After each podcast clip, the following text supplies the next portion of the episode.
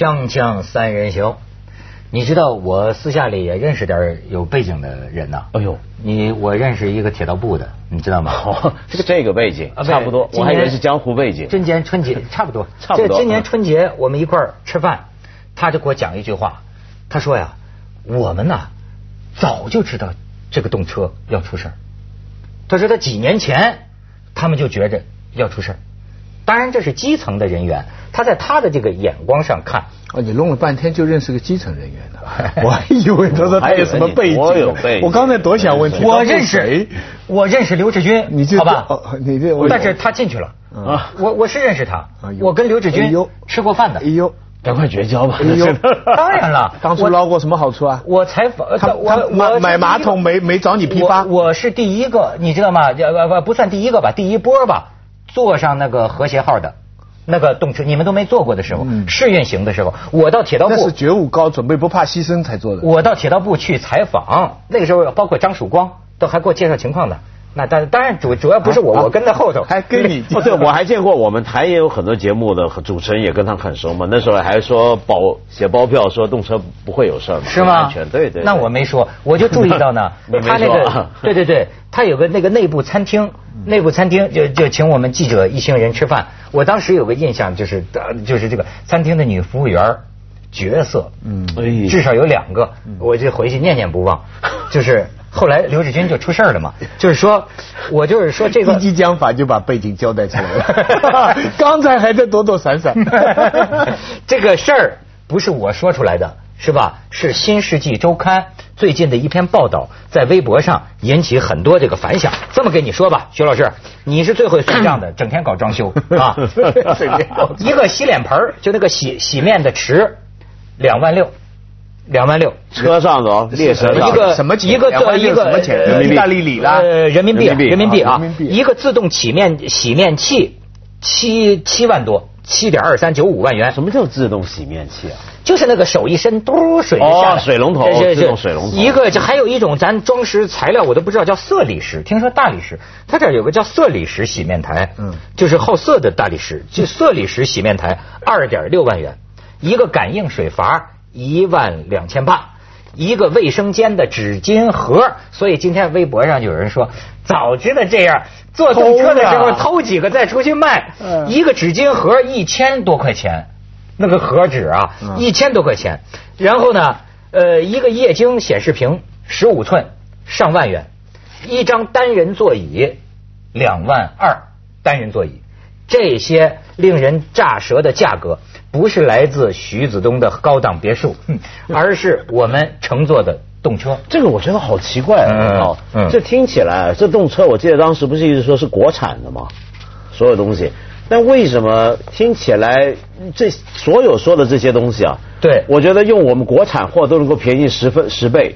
这听起来像是在中国用了这个意大利加德国加日本货的感觉，听起来有点像、啊。文道，人家这个报道正好有一段就回答你这个问题，嗯说这些昂贵的零部件儿就像是高达三十万以上的整体卫生间之类的啊，这个昂贵的零部件儿最终汇成了一列奢侈动车，叫做 CRH 二。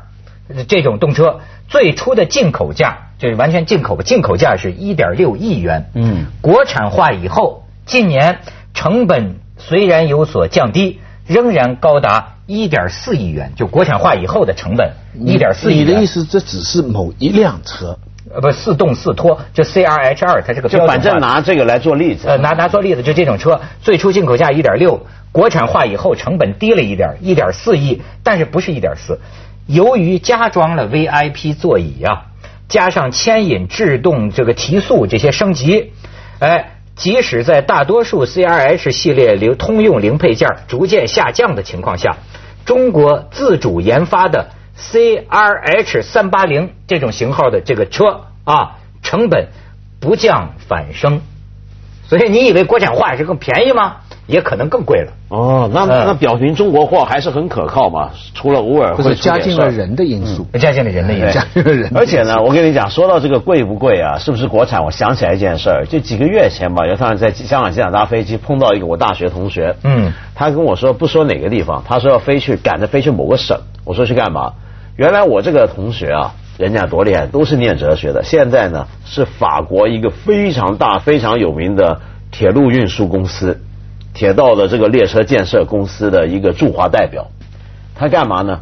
他要赶去某个省，跟那个省的铁道局官员讨债。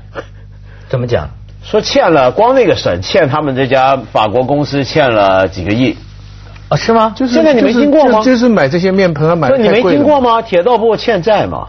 啊，我我听说过，我听说过。这个债怎么欠呢？就每个省的铁路局都在欠债，然后都欠了这些外国公司债。那这些外国公司他就跟我诉苦啊，我那朋友说，他这这帮外国公司每个月每个礼拜不停的飞来飞去飞大陆，哎呀还钱了还钱啊，哥们怎么不还钱了？这就讨债。我我还记得这个刚刚有高铁的时候，嗯刘不是不是不是刘老师，是徐老师，呃 用用他罕罕见的浪漫主义热情哈，在这儿给我们赞颂了整整一集，是啊说他坐高铁感觉那叫一个好啊，你还记得吗？是啊是啊我难怪就这个洗手间都这么舒服。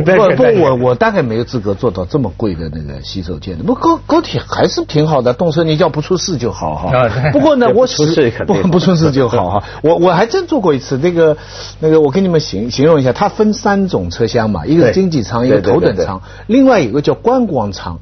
结果呢，我那次呢，那个没有位置了，被人赶来赶去，你知道？被人赶来赶去以后你不是买了车票怎么会赶来上去上去，他说不知道，我也搞不清楚怎么回事，反正是这个位置是出了问题了。最后赶来赶去就赶到观光舱了，他就说你加点钱就可以坐那个观光舱。那观光舱真的很妙啊，那个那个椅子哈，就像那种特别的按摩椅那样，它本本来你说一排，呃，经济舱是有六六个还是五个位置。那个头等舱是大概四个位置，它就三个位置。你坐在中间这个位置，一升平了，人就平的，然后两面的这个风景刷过去。我当然不知道这个位置这么贵了啊，这个，但是票价是贵，票价是贵。上海到南京四百多块，哎呦，就上海到南京就这么飘一飘啊，要要要要四百多块，这是还得加拿大 Alberta 列车还还还还还自己掏钱。但是我看过一个很多有权威的人聊天也说过，文章也说过，说中国的这个动车系统一个最大的问题是几十年以后都捞不回本。嗯，这个是个全世界都很惊讶的。我我我我也很幼稚的问他们的问题嘛，我就是说，呃，为什么中国可以突然大跃进，在这一个方面一下子变成世界领先？我说，比方说美国不发展，我们明白，但是日本啊、德国啊，他们为什么不能做成这样？他们说：“你别看中国这现在这么高兴啊！”他说：“这个投资下去，这个东西啊，全国人民得为它填进去，正常营运几十年都拿不回本。哦，原来是用在这个地方，那我真是不知道。我还以为说我们科技发展呢、这个这个花的本这个钱大。我跟你说，《新世纪周刊》这个报道，我觉得也有些触目惊心的这个这个情况，就是大概啊是几年前刘志军他们搞的吧。他这个里边直接的这个用他的这个报道啊，他们就是铁口直断呐、说到一个情况啊，你知道这种情况，我觉得有点太过分了。就是说，呃，有可能啊，这个有高官在这个工程当中，比如说我建这个高铁项目，我需要个座椅，或者我需要个什么，哎，你专门生产这个公司有权威的公司，我不跟你签，甚至呢，我跟什么签呢？我跟你，咱俩哥们儿吧，我要是需要车轮子，哎，先让你拿到单，然后你赶快成立一间公司，然后你给外国去买车轮子，你知道吗？这样买的，为什么买买出那么高的价钱呢？而且还有个情况，就本来呢，正常来讲，所有的这种公共的消费要招标，他们也有招标，但是招标的结果是选了贵的。啊，是啊，这就很奇怪，因为你一般招标呢，政府这种招标工程呢，被国际上被人诟病的是什么？就是说到最后你们选的不是植树好，选的是最便宜，那可能会出事儿。我们中国这儿呢是反过来了，是选的是最贵的，他在他这个过程里面。哎但我觉得好奇的是，你座椅、洗手间的这个面巾盒、这个纸巾盒这么贵。忘了，大家还记不记得，就是温州动车出事儿的时候，一直说是信号系统有问题。嗯那信号系统怎么不能贵一点？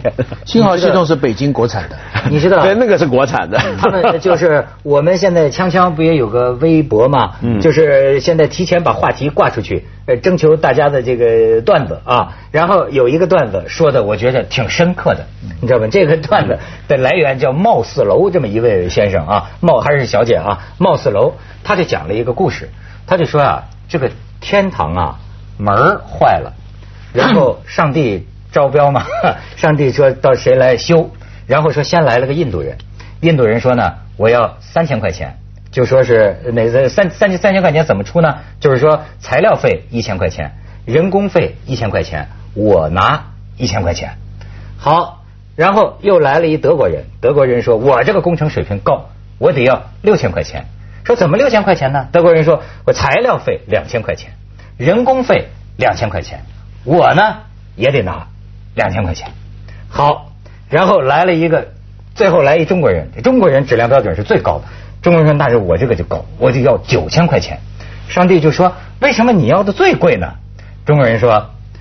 你拿三千块钱，我拿 三千块钱，那三千块钱咱找那印度人干。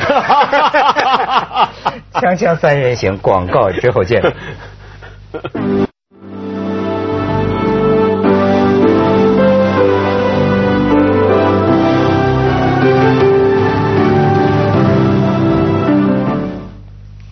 我觉得啊，咱要真实行监督啊，很多问题就是今天的社会啊，很多事儿太专业了。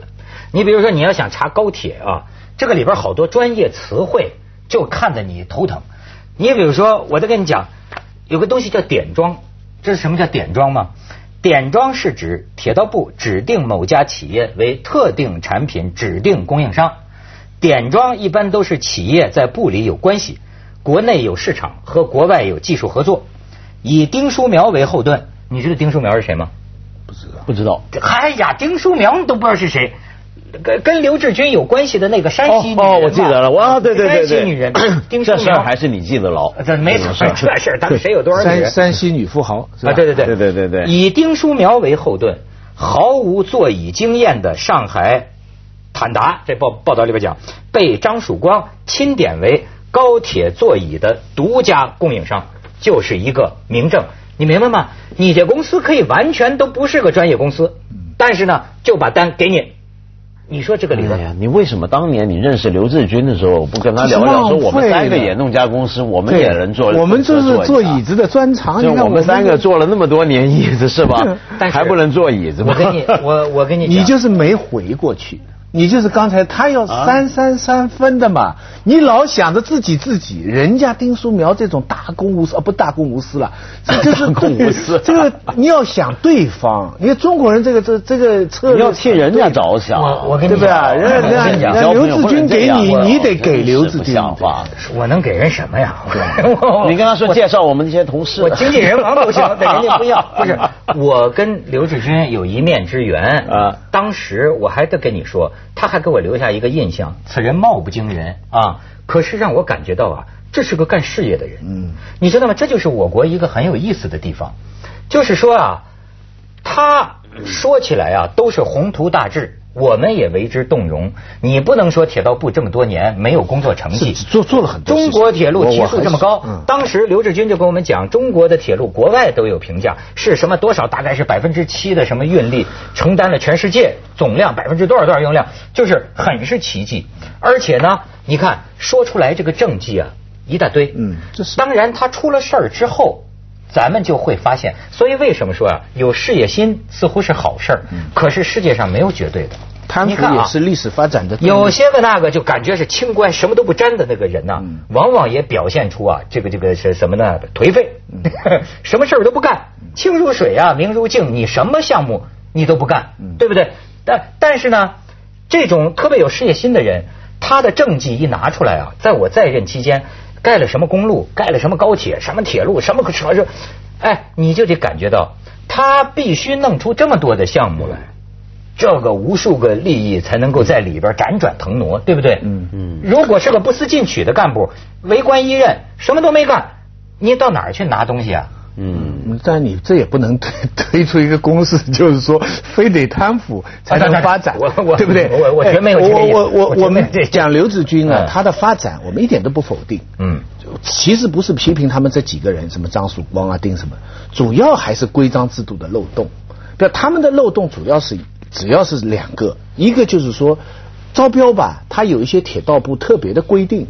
就本来你应该，我们应该选文道那个椅子的，OK。可是他说我们这个椅子安全要求特别高啊，所以他有个量身定做的一个标准哎所以你知道哎中国现在的这个寻租啊、官商勾结啊，越是在奇奇怪怪的领域啊，越容易发生。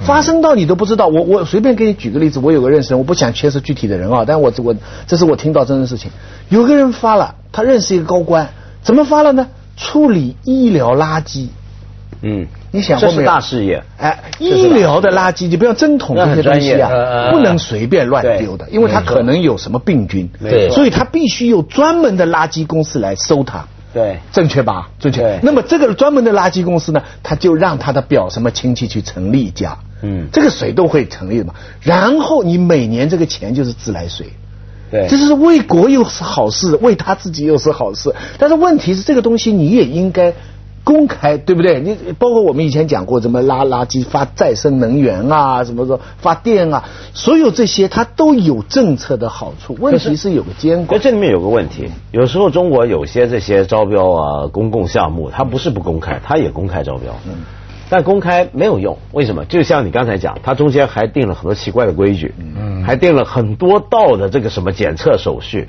公共行政学一零一课基基本课一零一教给我们一个很简单的道理，这道理是什么？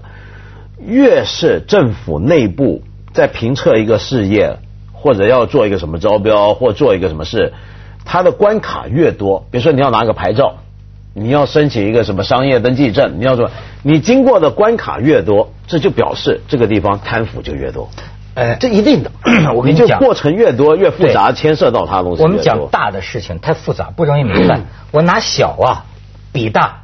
呃，你刚才提到这个医疗啊，我突然间想起啊，这个手机短新闻上我刚看见一个新闻，哎，这个事儿你可以来比照啊，就是说，呃，这个山东一个副总经理跟徐老师似的，心脏有毛病，装支架，你知道他给上了几个支架？嗯，七个，啊 这样给装了七个支架，人家专家都说了，说打折，说最多 买买一送一。不是专家都说说最多装装三个还是有医疗意义的，装七个那就是卖支架，给装了七个。然后我跟你讲，我我不是瞎说，在山发这事儿发生在这个山东啊，但是我就从拿小比大来说啊，你就想想咱们的大工程的招标，为什么你说监督啊？医生你怎么监督？他这里边有个问题，就是说这个。呃，搭桥手术是治治疗心脏病最好的方案，但是现在医生都倾向于放支架啊。国产支架出厂价是三千块钱，卖到医院一万二，进口支架用在病人身上就涨到两万。然后呢，这个包括抗生素是目前我国最常被滥用的药品，包括这个咱们国家太喜欢往病人身上放东西了，支架、瓣膜、钢板。这个拼命的放，然后呢？据统计，你看抗生素，我们的人均年消费量比一些发达国家高几倍，以至于造成害人呐、现在临床上发现大量的损伤病例，给你用抗生素用的你的肾都损伤了。可是这个问题你怎么监督？都在医生说我要给你装支架，就好像说我要搞定，他说是专业医疗判断我要搞这座椅，我要搞嗯对吧？专家表示。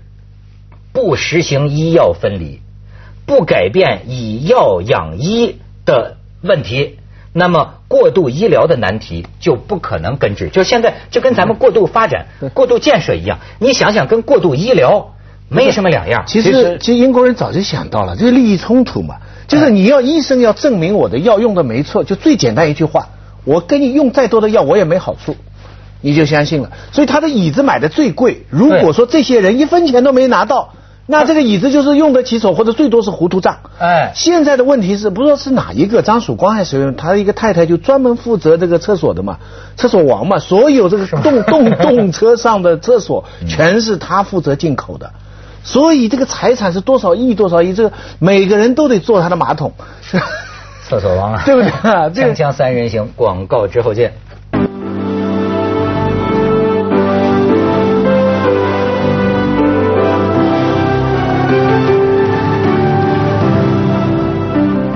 还有很简单的方法嘛？就一般来讲的话，贪腐还可以被什么样的一个制度来减低呢？它的严重的程程度就是竞争。什么样的竞争？比如说，我我心脏病，你是个大夫，我来看，你说这得装七个支架，但假如还有好多家医院，我跑几家，最后有个说，其实你用不着那么多，三个就够，那我就找这个，对不对？那也不一定啊，那听谁的？也有可能每个都说装八个。医疗的例子是一个特例。你你敢吗？你说你装三个，万一你给我弄死了呢？对，你啊，所以这里面呢还需要别的配套，但是大体上我们这些配套是围绕着这种竞争的合理发生来旋转。比如说举个例子，你如果说我有个火车的某个工程，一个座椅，我现在招标，那几家公司来招，结果因为我种种的不利的条件设计，就给了一家公司。那这其他的公司会怎么样呢？在一个合理的、有法律监督的这个竞争环境下，他们要做的最简单的事，我就告状。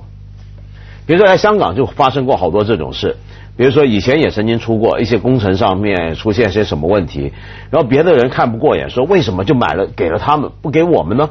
说我们这是不是中间出现贪污什么，然后就跑到廉政公署告状。那香港你要知道，廉政公署啊，其实他查案子啊。他都是等人家来告状，对他查好多案子啊，结果后来证实是没问题的。嗯，但是就很多去报案的是什么呢？就是在这种招标下不服气，嗯，我就去搞你，我就告你。是。那但是假如说，那我们可以想象，为什么中国不发生这样的情况？不是说有没有连这个数，我们有纪纪委啊，我们有很多司法检察机关呢。那为什么那些落选的、落标的？他不上诉、不上访、不告状，还是说他们做了但没有用？不是，他们害怕，他一旦做了不成功，将来他什么局都入不了。接着下来为您播出《西安楼冠文明启示录》。达芬奇那个女老板。